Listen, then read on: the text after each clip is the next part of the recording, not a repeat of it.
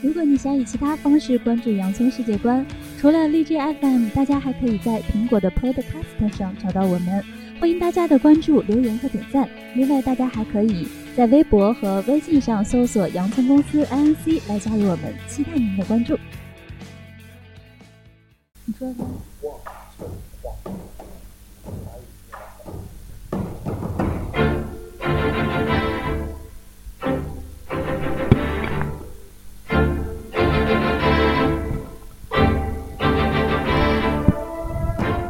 大家好，欢迎收听新的一期的《洋葱世界观》，我是主播老杨。大家好，我是 Cindy。大家好，我是穆清明。大家好，我是大圣。嗯，这一期呢，我们准备先从一部电影作为引子聊一个话题，就是是嗯要要不要不你先让我说说这个事儿吧，先说说我的事儿吧。 说吧，那个，因为我的一些工作原因呢，呃，现在可能暂时就是在咱们播客里头录音的机会，可能最近就会急剧的减少啊。呃，只有等我回到这个地方来的时候，才能录得了。呃，但是不用担心这方面的事儿，因为之前也知道，呃，像咱们这个洋葱世界观，是我和丁喜阳两个人，就那期不忘初心的那一期，其实已经说到了。嗯，我们两个现在也在积极的运作，可能，呃，在未来的一段时间里，我们两个就会在别的地方汇合，然后到时候可能会出一些新的栏目，或者是我们就是搞一个分会场这样的东西，啊、他的意思就是想自立山 头，自立山头了是吧？ 对，这占片山为王，这片山头就归你 们了膀子硬了。呵呵。 啊，好吧，然后呢？嗯，然后怎么说呢？就是希望大家继续持续关注吧。希望大家支持我们洋葱公司出品的呃节目，对，各路系列节目，对各种系列节目。哎、我我好声音好大，咱们来吧，咱们聊这个。 好 的是这样的，因为我前两天看了一部电影，啊晚上在家叫那个《四十七浪人》，嗯啊，我不知道你各位有没有看过这片儿或者知道这个故事的。知道，我知道，但是没看过。你没看过这个片儿是不是？可能 Cindy 更不知道了啊。母鸡。啊，这是怎么？这是一个怎么个事儿呢？嗯、是说那个日本江户时代中期，呃，有着发生的这么一个故事。这个故事在日本几乎可以说是家喻户晓，无人不知。嗯，这是著名的那个忠臣、忠臣、忠臣 藏的故事。忠臣藏，对，这是怎么回事儿呢？是江户时期中期呢，这那个个人叫藏是吗？不是，还那叫个忠臣藏啊？ 就是这个故事被日本称为忠臣忠臣藏的故事。我就不应该让你再说一遍。嗯，是这么回事儿。他是怎么的呢？因为当时日本嘛，属于将军统治时将军时期，对将军幕府时期，将军就基本上属于日本的最高最高行政长官。虽然那阵儿也有天皇，对，但但是天，皇是傀儡。对对，他没有那个真实的权利。对，完了各地方呢，因为日本本身不大嘛，就类似咱们各市啊，就叫他们叫什么什么藩。这个故事讲的是怎么的呢？是一个叫赤赤会赤穗藩的那个藩主呢，前野家的那个第三代的那个呃那个藩主，他在那个在面见将军的时候呢，刺伤了另一个藩的藩主，叫那个叫吉良嗯，上野介这么一个哦藩主，嗯他当着将军的面儿呢刺伤，不知道犯什么病了，凑就突然之间拔刀就要杀这个人，结果呢还只只只是把他那个弄伤了，嗯因为当时的规矩呢就是说，只要在将军面前拔刀呢，这就属于犯上的，嗯所以呢将军一律呢判依照自己自己的那个法律吧，应该这么说啊，嗯判处呢那个那个这个前野前野藩主呢剖腹自尽，嗯、剖腹自尽。结果呢，这个藩主呢就自杀之后呢，那个剖腹自杀之后呢，他留下了四十七名家臣。嗯这四十七名家臣呢，就是因为他们的主人死了，他们是武士，嗯那个没有主的武士呢就被称为浪人，嗯哦，嗯就是没有主人了。这四十七个人呢，就是为了自己的那个主公复仇，嗯这么一个故事，啊最后这样杀掉了这个吉良上野介这个这个人之后，因为他杀掉了这个人呢，嗯，同时也违反了将军的命令，因为将军让他的那个那个藩主自杀的。如果呢，他要是说他进行这种，这属于自己私下的报复，嗯，所以这四十七个人呢，那个其中四十六位嗯集体剖腹自杀了。嗯对我们刚才还在说，就是这个剖腹自杀是啊，对，这四这个这这几个人呢就剖腹自杀了，为什么呢？是那个为什么四十六个呢？一共四十七个人，怎么四十六个？其中有一个年龄比较小，嗯啊、是那个其中那个带头的这这个大石，大石的那个儿子，所以呢他没死，他被赦免了，一共就是四十六个人。这四十六个人死了之后呢，就成为了那个日本的那个一种武士精神的一种象征，基本上是无人不知道的这一个一个这么一个故事。就是对主人忠心的这么一个象征。对对，这里呢，就是我要说的一个什么东西呢？他们这个东西被认为是一种武士道的精神。嗯，武士道的精神呢，其实应该说，我认为应该是中国式的精神的一种延伸。然后，应因该为咱们现在可能对这个东西不太了解，那你就说一说过去咱们中国是一个什么精神？因为它是这样的啊嗯，咱们先从日本，我想这期呢，咱们先从日本这块儿来聊起来。嗯，日本呢，它文化肯定是受中国的文化影响最深，对，尤其是儒家的文化对它的影响尤其深刻。嗯，呃，因儒家的那个，呃的这个这些思想呢，是什么时候传过去呢？大约就是在江户时代唐朝的时期传过去的。这个这个精神传到那边之后呢，就被他们进行那个一种变成了一种，就是说精神信仰的那种东西。他们把仁义孝这种东西弄得非常严重。武士精神呢，在日本呢，就像樱花一样，嗯，他们是他们日本呢自己土地上固有的武士精神，就这他们自己形容这个。自己形容的。而且呢，就是把武士呢那个的死亡呢被形容说是像樱花一样凋谢，嗯因为日本也认为樱花最美的时候呢是什么时候呢？是它凋谢的时候嗯。他这个武士精神和过去咱们说和咱们讲的那个武士道精神啊，这是两个概念。嗯这个武士道精神，其实咱们所说的武士道精神，其实更多的说的是日本的神道教。嗯嗯这个神道教呢，就是后来就是包括发那个发动第二次世界大战的时候，日本的那种就是那种非常激进的那种那种东西，嗯，这是神道教，这跟武士跟武士的那个士的精神是完全有区别的，我是这么认为的。而且那个武士这个东西，因为我说咱们说是因为日本文化受中国的影响特别深，其实士的这个概念哈，其实中国先有。嗯这个我说的这个士的概念，不是指阶层，不是说士农工商那个士的那个阶层。呃，那个用那个易中天先生的一种说法呢，他说他讲先秦的时候的士是什么呢？是以天下为己任，做国家的栋梁，这就是士的精神，就是士的理想，是一批理想主义者。嗯是士，而我认为呢，士是什么呢？是一士是一批呢，有自己执着心中信仰的一批人，嗯，而且不苟全于世俗的一批人。不苟全于世俗。对他完全不会按照世俗的一些看法去做，他自己心中有自己的那种道德标准。嗯嗯比如说啊秦朝的时候的士，咱们春秋战国时士就很多了，就是那种在先说春秋战国时期吧，先秦期时期的士呢特别多，比如说就像《史记》中记载的那些侠客，嗯那些专那些刺客列传、荆轲呀、专诸那种不畏死。嗯，其实是那个这个时候的士呢是不畏死的，不害怕死的。历朝历代的士呢，其实也都不怕死，嗯死那个死亡呢，对于他们的精神和信念呢，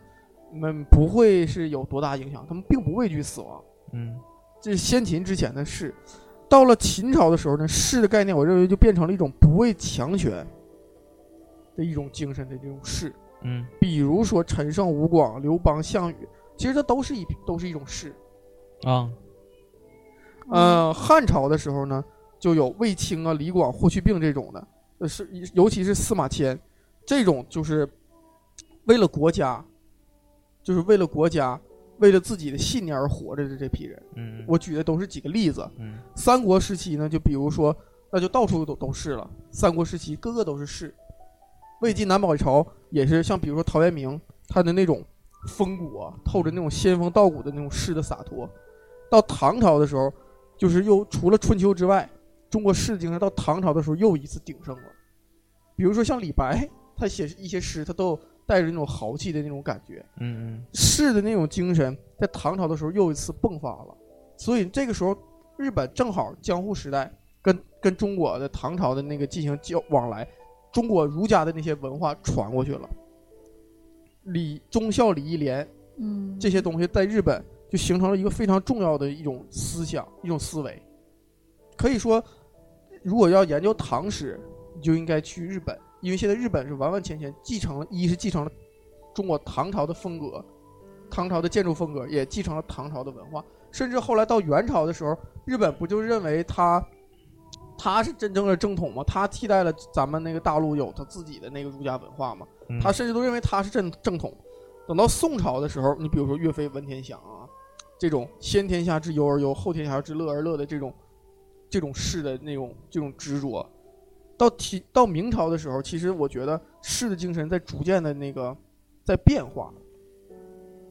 这个宋的时候是一个大的分界点，怎么变化了呢？明朝的时候的士啊，你看我举的这些例子，比如说铁玄、方孝孺、嗯姚广孝，他们可能更多的变成一种，就是说执执着自己心中的信念的同时，有点小家子气的这种感觉。嗯，怎么？说？对，你比如说，嗯，方孝孺，咱举他这个例子啊，嗯他呢就是为了他自己心中的忠，嗯嗯嗯、其实呢也可以算是愚忠吧。现在来看的话，嗯这种精神是值得鼓励的，但是是不是小是否小家子气了一点？愚忠对啊，就你把忠弄得特别愚，就像日本一样的这种这种感觉，是小家子气了吗？嗯，而且我认为这种这种一批人的这种事啊，就是一种人性不可磨灭的一种炽热的火种，嗯是一种精神。一种精神，它照亮了咱们人性的不可磨灭的这种光辉。对，你要用词儿用的这么 这么形而上吗？ 啊，不是，确实是这样的。你就像你就像咱们说，咱们因为咱们是从我这从这电影看到，我看完这电影之后，嗯，那个这个电影确实挺不错，挺漂亮的啊，这事儿也也都挺好的。完了之后，赶紧我就看了一遍《南京南京》和《金陵十三钗》 不，不不能被不能被这个这个西方帝国主义和日本这种精神把我腐朽了，赶紧看一遍，不能忘民族仇。然后然后呢？ 这些人其实那个在日本就是非常被崇敬，嗯那个他们呢死了之后呢，就葬在东京的那个全月寺。每年其实现在有无数的人去拜祭他们，传颂他们的故事。其实我觉得他们这个事儿做的很极端，嗯但是呢，他们的忠孝这种士的精神，那个被人才是拜祭他的那个理由。但是实话实说，如果要是说在咱们现实当中的话，想要成全自己的这种大义的话，我这就是我要说我为什么要聊这期呢？我觉得咱们现在这个士的精神有点儿太淡漠了。嗯，可以这么说。太淡漠了。其实中国人一直以来都是很强调这种三纲五常、这种纲常理伦理的这种这种东西，现在我觉得强调的不够，甚至可以说丢失了。呃，可以这么说。哎呦，我刚才在听的过程中，我这块儿一直在那个想一些事情啊，就是那个这块儿老咱们也探讨一下啊，嗯像刚才老杨说的，从那个就是先秦时代那个就是这个士的这个已经形成了，嗯但是我听在各个时代的表现的人物，还有就是说的一些。呃，他们做事的方法，我感觉还真不是一样，这肯定不一样是肯在定不一样。那个而且就是说，感觉越到后来，他的那种事的所包含的那种含义越来越广泛，嗯对吧？就是那个就，而且就是你如果说在越往后的话，有可能在事的这里边就是还加入了一些文，之前可能有点武的那种色彩，现完越到后来越有点文，就是更强调精神，对，而不强调就是做法了。后来，你看那个最开始那个就是先秦的那个时期的那个，比如嗯这说他他说这点我很同意。等会儿我给你增加一个佐证，你先说。嗯，就是比如说先秦那个就是《刺客列传》里边那个四大刺客，嗯对，你像他们所做的事儿，就是那个咱们《史记》里边给都记录了嘛。嗯他们做的就是我就刺杀谁，然后怎就是不顾自己的那个安危。对你像这个就是很就是有的时候说，哎，这就是莽夫之勇或者怎么样，很多人会这么形容。对吧？吧？嗯那你要是说再往后的话，就慢慢就加入一些就是我支持的那种思想嗯要存在，嗯对吧？他对就他有可能就不是说单纯的那种莽夫思想，嗯其实是这样的，我是我想谈怎么这么是这么回事儿嗯，因为咱们到了后代的时候，基本上就是罢黜百家，独尊儒术，完全就是靠着儒家的这些那个礼教啊来维持着他这种社会秩序。嗯嗯，但是先秦的时候不仅仅是有儒家，那个那个是有儒家的。你对比如说墨家也出现过很多这种这种为了信念，比如说墨墨家他就自己有他自己的刺杀队，对，他自己就有暗杀队，不符合我政见的，我就我甚至如果你我不能劝服你，我就把你干掉嗯，这种事儿也是有的。就是我所说的，这就是这批人，他就是有这种这种为国为家这种家国情怀，就这种事，这嗯种精神。他们的目光不仅仅在个人是这对个层面上，其实到了后来的时候，我发现就是越来越多的为是是为个人嗯的东西抛，他认为就把他把个人的东西完全抛了，嗯我就可以这个人为了什么东西我都不要了，嗯我为了我只为国家着想。其实，嗯，这样的话嗯是把士的精神升华了，但是我觉得也把他士变得小家子了，嗯因为你你你是你不仅仅是这样的，因为咱都说自古忠孝不两全，你对你总把他弄得这成弄成这样了就不好了。嗯嗯，我我明白你的意思，大概是什么呢？就是你的意思是说，本身士的这种他的精神是有他的思考在里面的，对他必须得有自己的这种政治主张或者政治主见，然后对他来实现它，而不是后来是什么呢？以你立的这种政治主张和政治主见作为我的一个目标，我不思考，完全听从这些东西。对对对，到后来就像有些电视剧的那个啊，孔曰成人，孟曰取义，完了就自己就按他，那就没有道理了。对，对，你没有道理了。嗯，是是这个意思吧？对啊对我大概理解你说那个。当时就是那个刚才我说那个佐证是什么？也也不是佐证，也可以这么说吧，它是呃，也是一个在日本乃至于在世界上都很有名的一个故事，就是罗生门的那个故事，啊，你们都知道吧？嗯啊、罗罗生门，所谓什么叫罗生门呢？可以跟就是呃听众稍微解释一下吧。呃，他们都是以自己的这种立场，其实人啊、呃咱们得从心理学上角度讲啊，人是社会是社会性的动物。人说一切话的时候，都会以站在让大多数社会群体认同自己的这个角度上来说话。对，罗生门这个故事就是讲一个怎么说呢，浪人，嗯然后他遇到了一个武士，这个武士呢，怎么说呢？他带着一个非常漂亮的妻子，然后这个浪人就是临时起意，然后就把这个武士给杀了，啊，然后把这个妻子给霸占了，然后中途这些东西都被一个樵夫看见。总而总的来说，就是这四个人，啊，但是他们四个人就在叙述这一件事儿的时候，说的就是完全不一样。呃，呃有有有有人按按按自己的想法就是说的啊，，哦，啊，有有的人就说了，说的你把那个武士干掉，武士怎么可能说？他这个罗生门，他故事设计的很精巧，是后来这事儿东窗事发了之后，完了怎么说呢？他们在审判的现场，呃，派了一个巫婆儿招魂，把那个武士招回来了。完了之后，那个来以这个武士的立场来来诉说这个故事，像那个浪人就就一口咬定，就这个人就是我看上他妻子了。所以我就把他给弄死了。完了之后，樵夫说的什么呢？我记得好像我、因为看的时间已经很久了，可能记不太准确哈。樵夫说的是这个女人觉得呃，她是和这个武士有一定的矛盾。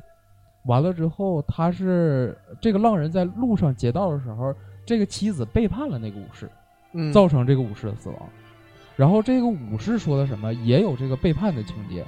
说的是背叛他。完了之后，这个武士说，为了保存自己的名节，就是想要干掉他们两个，但是被他们两个合力干掉了，相当于他说的我就被人阴了。嗯完了之后，那个浪人说就是我一个人干的。完了之后，呃，那个中间樵夫所所说的立场，人说你为什么在那儿啊？啊，又怎么？其实是怎么呢？他看也是看上这个女的了，然后还偷偷把那个剑藏起来。其实这里头也有他的事儿，但是他所叙叙述的所有角度就是这事儿跟我一点关系都没有，因为我不是那个阶层的人。因为当时好像武士经过路的时候，你就是平常老百姓抬头看就可以杀你武，士就可以杀你，对嗯对的吧？是这样。是这样的一个状态。完了之后，他也是按照他的立场说的。然后这个妻子又怎么说呢？说是他想杀这个武士和自己的时候，自己是为了什么缓兵之计，就是说我先设个圈套，假意顺从他，完了之后再怎么那个一起帮助那个武士，想把这个浪人干掉。然后结果被人浪人识破了，就是所有人都在说自己的角度，包括武士，他只是以这种方式来，就是相当于保全了自己的名节。对我只需要干我该该尽的事儿，对我尽完了之后我都随便了。对你像他这个四十那个四十七浪人这个故事，其实历史真那个历史真实上的时候，嗯是是比这个电影拍的惨多了。嗯，那个有的妻子离异了，有的呢把自己的妹妹送到妓院为了打听打探消息，啊有的呢把这个自己的妹妹送给这个吉野吉野藩主嗯做他的那个那个侍女陪女那个就是那个侍妾之类的嗯，也为了打探消息，嗯有的那个甚至把家财全散尽了。那个就为了报这个仇，其实这个整个这个这四十七个人相当相当惨，嗯那个最后那个他们虽然成功了，但是呢，就是你看最后边那个他这个妹妹，包括给那他们这几个就是做出贡献，基本上全都一起不止死了这四十六个人，嗯呃，也都跟着殉葬了，对，也都跟着殉葬，为了守名节。其实这东西是很畸形的。嗯我我我为什么说是武士道精神和武士精神是两个概念？嗯士的精神它可以是士，但是武士道就不一样了。嗯那个这个也得这么说，说咱中国和那个和日本都信佛教嘛，对吧？？嗯但是有一个很大的区别就是，日本是个多宗教信仰，嗯他不仅仅信佛教，他还对自己的神道教也很相信。他一直他们自己就是那种那种对自己的那个神道教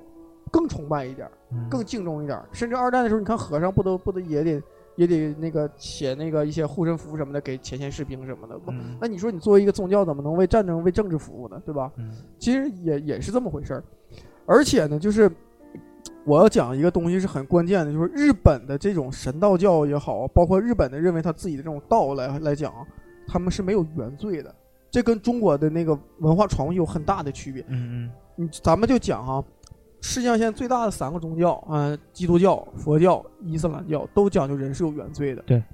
是吧？那个佛教那个讲究咱们今今生所遭的苦轮回嗯基督教呢是为了赎罪，对是不是？伊斯兰教我我了解不多，我不敢讲，但是最最起码是讲究人都是有原罪的，他都是劝人向善的，嗯对吧？但是日本的这些东西没有，他只强调的这是说对领袖的绝对忠诚，对祖先的绝对崇敬，以及对父母的绝对的孝道，嗯都涵盖到他的这种教义中。他们所做进行做他做他那个做他这些事儿，就完全按照他这种标准道德标准来做，就一直接就把他传递到那个武士精神武士这块儿了。嗯而且就是说，因为他没有原罪，嗯他就不相信他会有什么报应。它算是一个宗教吗？神道教算宗教，神道教已经在被二战之后，二战那个战胜国之后，美国直接就把它废除了。嗯嗯，对，这个是一个很关键，而且就是说，日本这个东西啊，就是对于这个这种宗教的这种影响啊，是很夸张的。我小时候是住在日本人长大，日本人盖的房子里长大的。嗯我的家旁边，哎，就是一个日本的那个，嗯那个就是神社，嗯嗯它是就是嗯就是原来就是个神社，嗯而且那个每个家，因为我住的都是日式的建筑嘛，它那个每按照日本的建筑，它什么地方放什么东西，搁什么东西，全都是有的，哦你都能看得到，在哪个地方它需要供什么东西的，它全都都有。什么哦一进门的那个小门槛儿，完了之后那个小拉格儿，嗯所有的全是一样的，嗯所有的屋子全是一样，这么设计的，按照这个东西来做的，统一的知识统一的制式。它这种这种观念形形成之后，就跟中国就形成严重的分别。为什么说唐这边跟咱们直接之后跟日本咱这边就完全不一样了呢？唐之后，可以这么说啊，唐朝之后经过很长一段时间的乱，包括宋，其实宋也是偏安于，它不能完全代表中国的全部的精神状态，因为中国不仅仅是有南宋朝这一部分，其实你说辽那些土地啊，就是那夏那些土地不也是咱们的吗？嗯是不是？它也它都是一个很大的融合，咱们的文化具有很强的包容性，嗯而日本的文化具有很强的矛盾性。它一方面呢顺从你的，一方面呢它还要反对你，嗯它是一个很矛盾的、很纠结、很扭曲的一个东西。嗯。这个是他们士的精神跟咱们士的精神不一样。是我之前就听说过，就是在二战的时候，他们曾经就是发生过一些，就是比如说刺杀内阁的这种事儿，因为他们是属于呃叫什么隔级管理的这种制度，就是在这个军队里头，你的上级有资格管你，但是就比如说我是一个士兵，那给我下命令的是谁呀、就可能就是我们排长，但是我排长下这个命令，哪怕首相来都没有权利管，就是这样的一个状态。他不服从就最权威的那个东西，嗯而是说特别现实的啊、呃那个就是完成我现有的这个任务就可以。对他们这种这种就是这种，你说忠诚，咱们说他们忠诚，但是他们还下课上，他们你就比如说你像你刚才你说的那个对，情这不况就是，下课上？他当时就是刺杀，他们为了发动二战的时候，一开始就是刺杀自己的内阁，对，那个就是以这种政变的形式，然后才开始揭起就是这个军国主义的嘛。对他们呢，连续刺杀了几个首相。对，完了呢，那个最开始刺杀首相呢，惩罚呢是在操场跑圈儿，跑三圈儿，跑两圈儿，跑四百米，跑完拉倒了。完了第二次呢，在刺杀的时候呢，就要要那个当时的那就想惩治这几个首恶的那个士兵，少壮派的士兵。结果呢，是那个法官呢收到了一堆手指头，每个人都割掉小好多士兵割掉小指，又一包，夸给法给法官记起来，法官就不敢判了。嗯，然后结果就没办法放了吧，那就继续放了吧，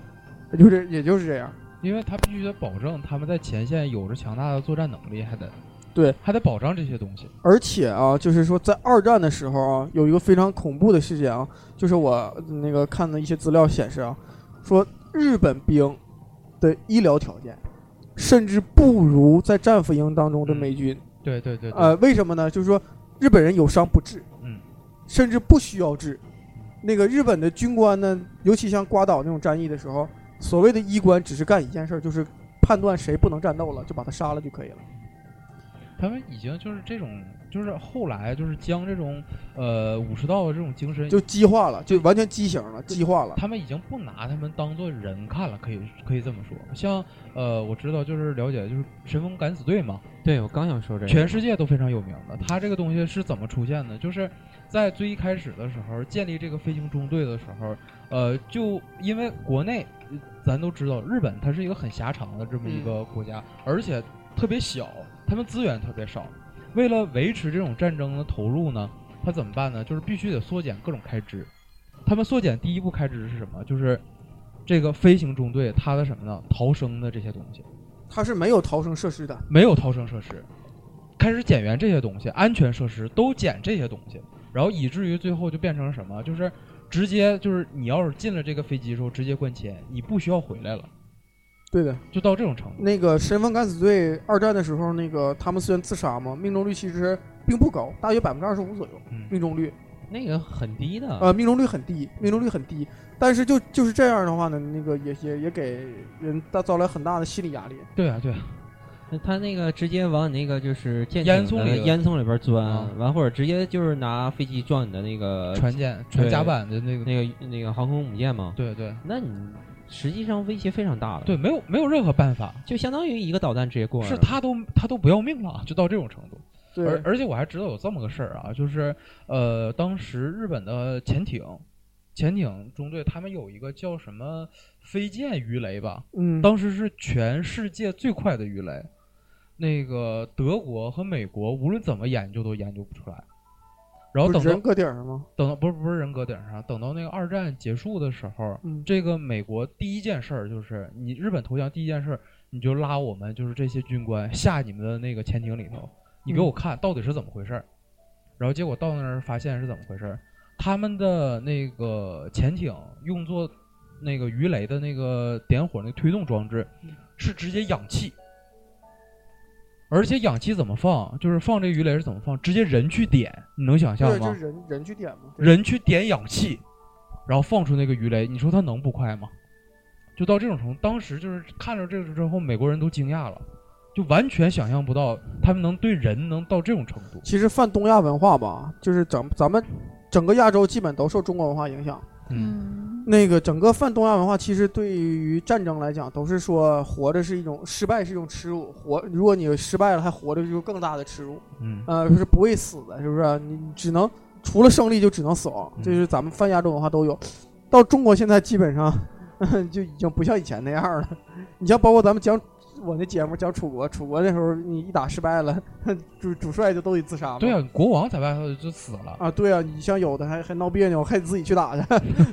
是不是？你干啥回来？你别回来，赶紧出 去。但是这种东西都是在变化的。我对我为什么强调这一点？我就当时看完这个电影之后，我感触特别深。武士道精神，或者武士精神，或者士这个精神，至今对日本依然有深刻的影响，当然了，它并没有消失。嗯但是对中国，我觉得现在这个东西已经几乎没有，嗯，可以这么讲，几乎没有了，嗯对吧？对，包括现在那个日本的一些那个国家的元首啊，他们在就。比如说，国家的一些情况下，他算他失职的时候，他还会就是做出一些泛东亚文化的国家，嗯，凡是几乎是被日本殖民过或者统治过的国家，现在都是经济非常强的国家。嗯他你就说，虽然台湾占了没多长时，占了几十年，韩国可能占的时间更长一点儿，嗯但是这对于他们的东西影响是很大很大的。嗯，就是这种这种观念啊，已经完全就融到他们这他里们了。现在也就是也还会就是自杀什么的吗？日本的自杀率是呃自杀率是世界最高很的，高的，但是哦对吧他主要是这，但现在自杀率高是因为压生活压力 问题，他那个不嗯可是可不是是因为那个事儿。啊，对对，但是那嗯那倒是，但是咱们就是很少，就咱们老强调什么社会主义核心价值观嘛，我觉得你说跟世界精神没 啥没啥差别吗？对是不是？不就忠孝？你不管干啥事儿，你也离不开忠孝礼义廉耻这些东西吧？要和谐，嗯是不是？这些东西你总离不了啊。对你你之所以强调它，是因为你你缺少它，缺少他，对，对吧？你你你你现在哪儿哪儿哪儿都出现中国式过马路，哪儿哪儿哪儿出现问题，哪儿哪儿什么食食哎，品也咱关上键。咱上期节目说过啊，我去山东这个地方，人家可真是特别少，极少有出现这种情况。是啊，那嗯你就这个东西你怎么讲？你像咱们，而且我要讲一个东西啊，就是说咱们这个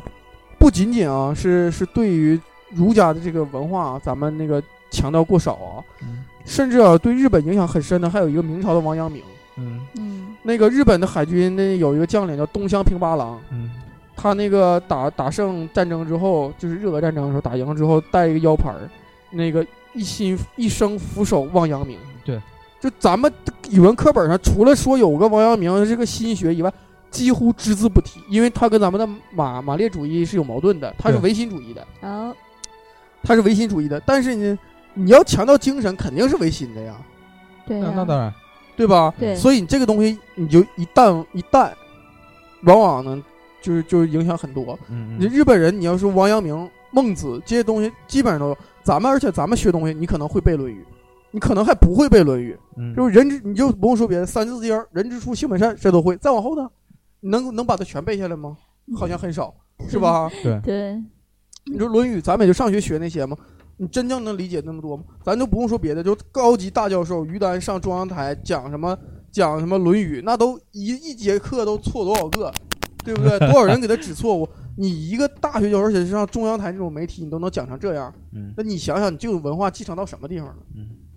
是，其实挺可怜的。现现在说忠孝信弟啊，你都得去台湾，都得去日本去学这些东西。呃，你说的王阳明，之前我还看过一本书，我不知道你们看没看过啊，就是稻盛和夫写的《活法》。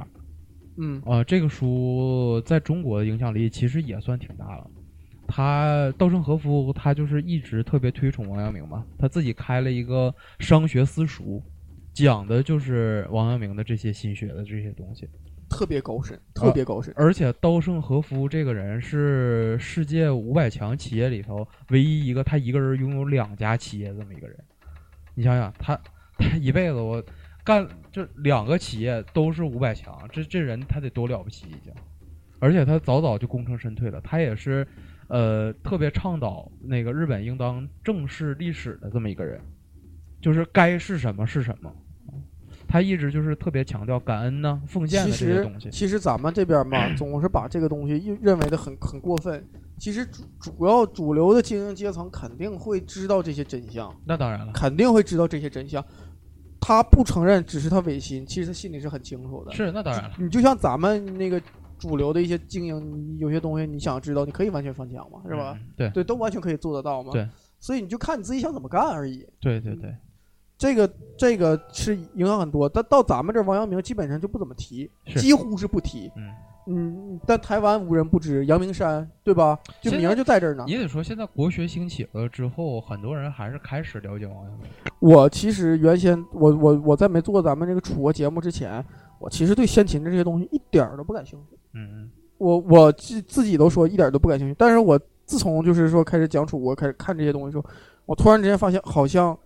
自己的认识有偏差，嗯这个东西真应该往回看。嗯这些整个的思想、这种感觉、这种事的这种这种整个这种精神，我更强调这种精神层面的这些东西。嗯嗯，完完全全的太需要了，太需要，真的太需要了。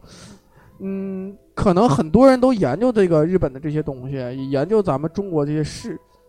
但是你很难能把它给出一个非常很精精精确的那种定义，好像就是一种类似道的感觉，只可意会不可言传这种东西。嗯你要把它那个特别的定义下来，往往你定义的都不准。你就像咱们说，经常在变嘛。就是我为什么我为什么在说是的定义的时候，我要引那个咱们易中天先生这句话，因为你也很难说清楚这是什么样的一批人，他们可能不分阶层，他们可能不是贵族，他们可能不是有钱人，他们可能就是自己平平常常的一个人，但是凭借自己心中的信念，他们就能干成这种事儿。嗯我觉得其实还是很需要的嘛。我感觉你说着说着已经说到核社会主义核心价值观了，已经上升到一定我的已经层次了。我已经我已经我已经要犯职业病了，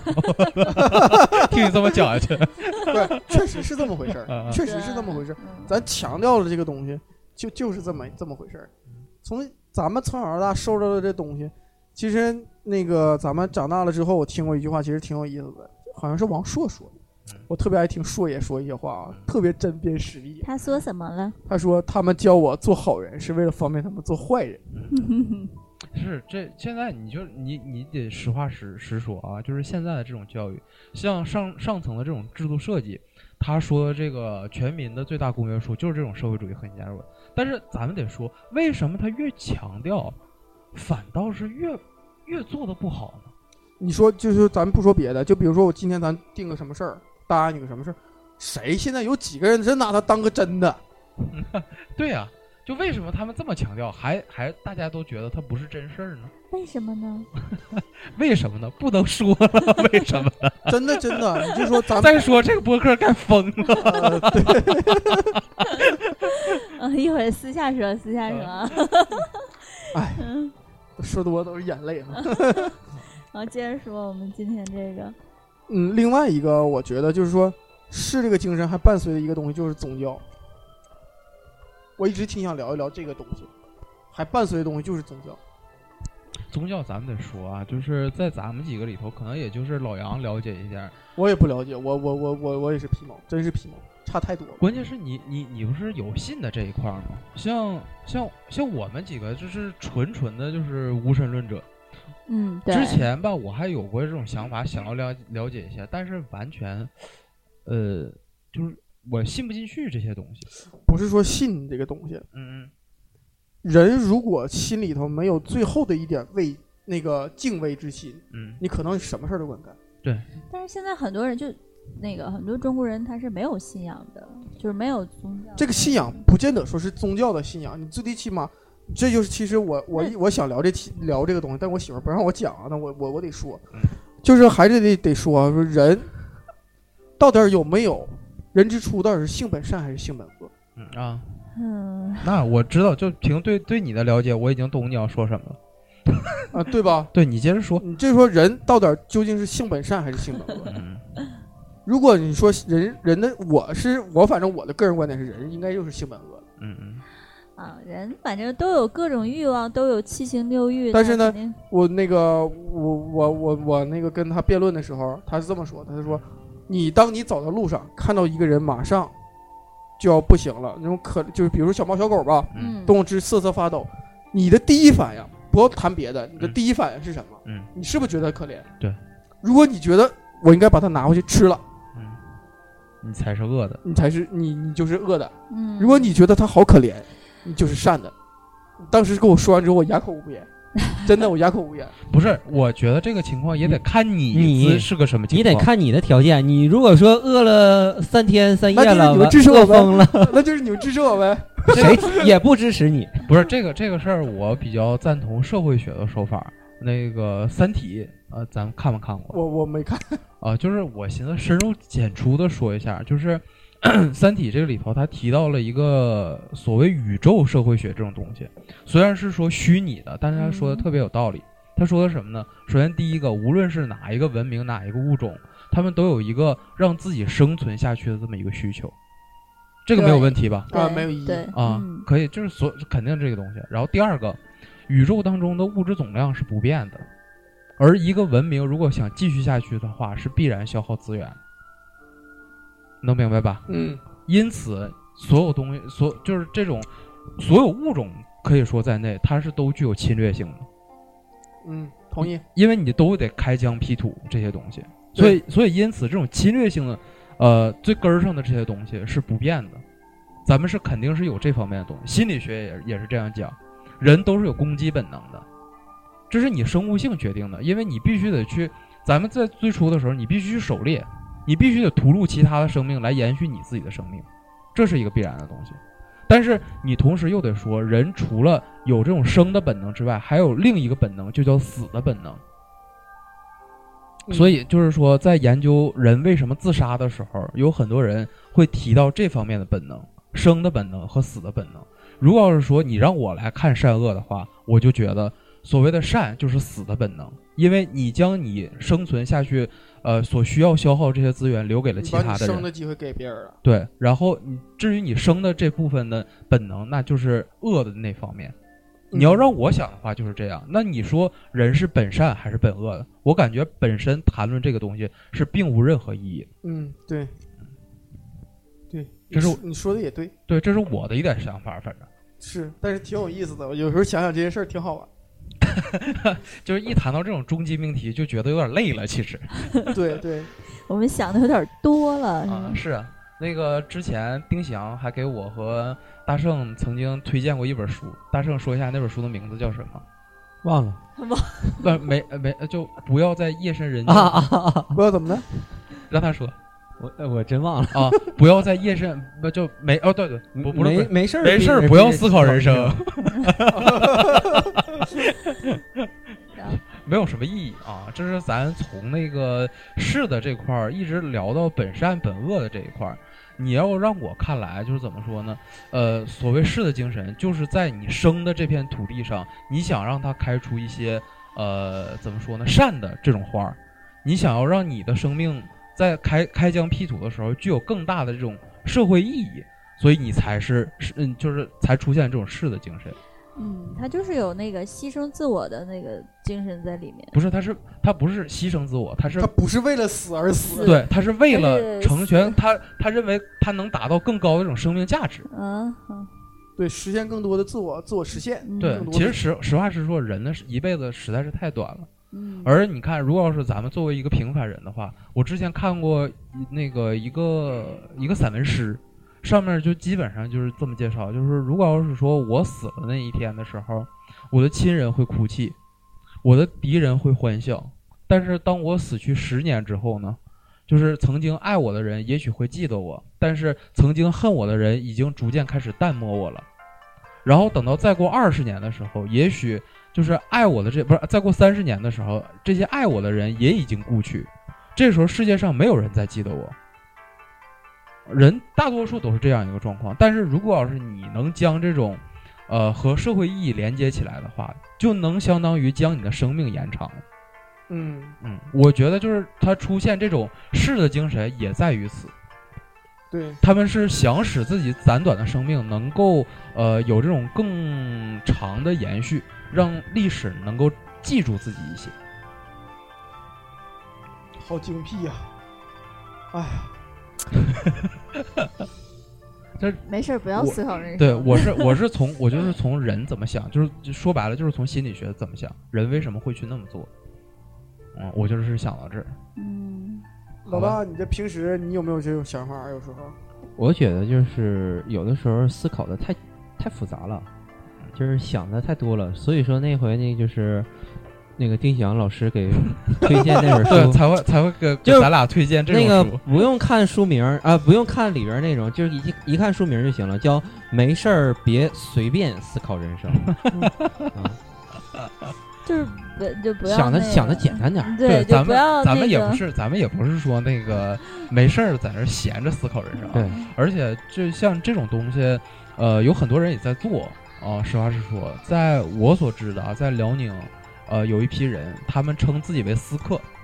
这些人会怎么？就是时不当的举行一个聚会，他们会找一个共同的问题，然后深特别深入的去挖掘挖掘它，然后就是哎就找一些佐证，就有就点是像那个李慧音那时候他们就是其突实然挺有意思的。那个就比如说那个从多少层掉了一滴水，能不能把人砸死那个事儿， 你见过雨吗？提不是出你你得说思考思考思考的主要是社会底线这块儿，也就是说文科生说这边儿，你知道吗，理科生理科生是解决社会问题的 啊。他所理就是聊的这个东西，不是咱们能聊得了的。哎，还是挺有意思。嗯咱们咱们也是好久没这么聊了，挺开心的。咱们聊一聊这人生，聊一聊感觉。嗯嗯，最近反正也是大家事儿都挺多，嗯嗯，本身老穆这也回来一趟不太容 易，老木，嗯听老老穆穆聊聊还挺好的。我这还是别瞎思考人生了。 嗯想的太复杂了。嗯对，你们不要那个挣着卖白菜的钱，操着卖白哎，那粉的心。你想不想有一天能当上市啊？我实哦话实说，我不想了。其实你也许我在很小的时候有过那种想法，但是后来我就不具有这方面的。道德滑坡了，现在呃现在干这种职哎呀业就很那什么了，就不太不太那什么了，不太适合了你你这个是道德绑架， 而且而且你得这么说，我为啥能从公务员辞职啊？就是因为我不想，呃懂吗？我就我就是因为我道德滑坡了，没法将自己的这种力量贡献给国家了，然后就自己跑出去挣钱了。你这也是一 种牛，是吧，牛哥？行，咱要不这期就先聊到这儿吧。嗯啊，我觉得时间刚好，咱该挖掘的也也挖掘的差不多。啊，就是随便说点儿，对，对希望随呢便说点什么，就是咱们以后如果要是谈论任何话题的时候，都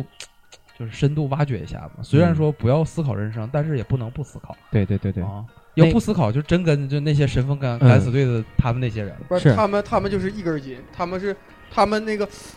他们我记我记得我看过一个日本电影，就是讲讲那个讲那个就是七三幺部队的那个，啊他说他把他们把人变成什么了呢？啊把人变成了马路党，啊啊这什么意思啊？那个木头原木原木，啊！把人物化，对，咱们不需要那样，嗯，好啊。好那行，这期先聊赶紧到这保儿。存。 刚才我们这个电脑卡了一下，就怕它赶紧。这个心呐，你没开麦克风啊 吗？你再重新说一遍，啊！感谢大家的收听，我们下期节目再见，拜拜。拜拜。拜拜拜拜。快保存，快保存。